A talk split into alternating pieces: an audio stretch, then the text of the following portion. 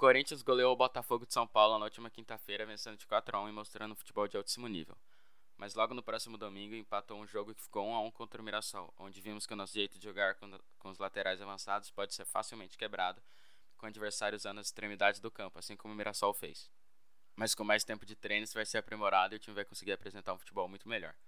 O jogador Canticho, que notou nos primeiros jogos do Paulista, teve finalmente sua parcela paga e vai estar liberado para jogar contra a Ponte, mas provavelmente não vai, não vai jogar como titular porque Thiago Nunes vai fazer um time meio misto no, no jogo contra a Ponte. Jadson se despediu ontem do Corinthians em suas redes sociais, publicando um texto onde dizia: Chegou a hora de dizer adeus. Foram cinco anos defendendo e honrando o Corinthians.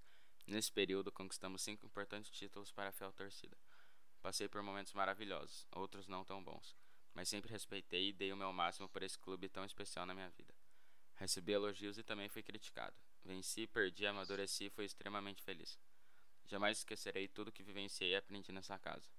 A despedida não foi como eu gostaria, mas as pessoas passam e o que mais importa é que, é que a instituição está acima de todos.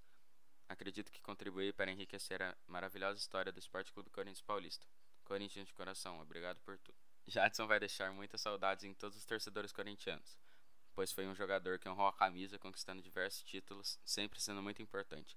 Então, adeus, Jadson, e que você tenha muita sorte no resto da sua carreira. A gente vai sentir muitas saudades. Jadson já está praticamente fechado com o Curitiba, só falta a liberação do Corinthians para Jadson assinar contrato de uma temporada com o Coxa. Pedrinho, os interessados por Pedrinho são Benfica e Borussia. Corinthians quer no mínimo 20 milhões de, de euros. O Benfica quer pagar 3 milhões de euros mais o Ione Gonzalez ex-Fluminense. O Corinthians já teve interesse nesse jogador, porém não conseguiu fechar.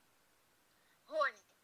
A novela, a novela por Rony já está quase terminando. Corinthians e Palmeiras ofereceram 6 milhões de euros, mas o presidente do Atlético se interessou mais na proposta do Corinthians, pois o Timão vai pagar à vista e o Palmeiras não, vai pagar parcelado.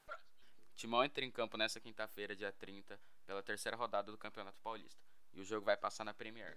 Próximo jogo vai ser contra o Santos domingo, dia 2, vai passar às 11 da manhã. O nosso primeiro adversário da pré-Libertadores foi finalmente definido.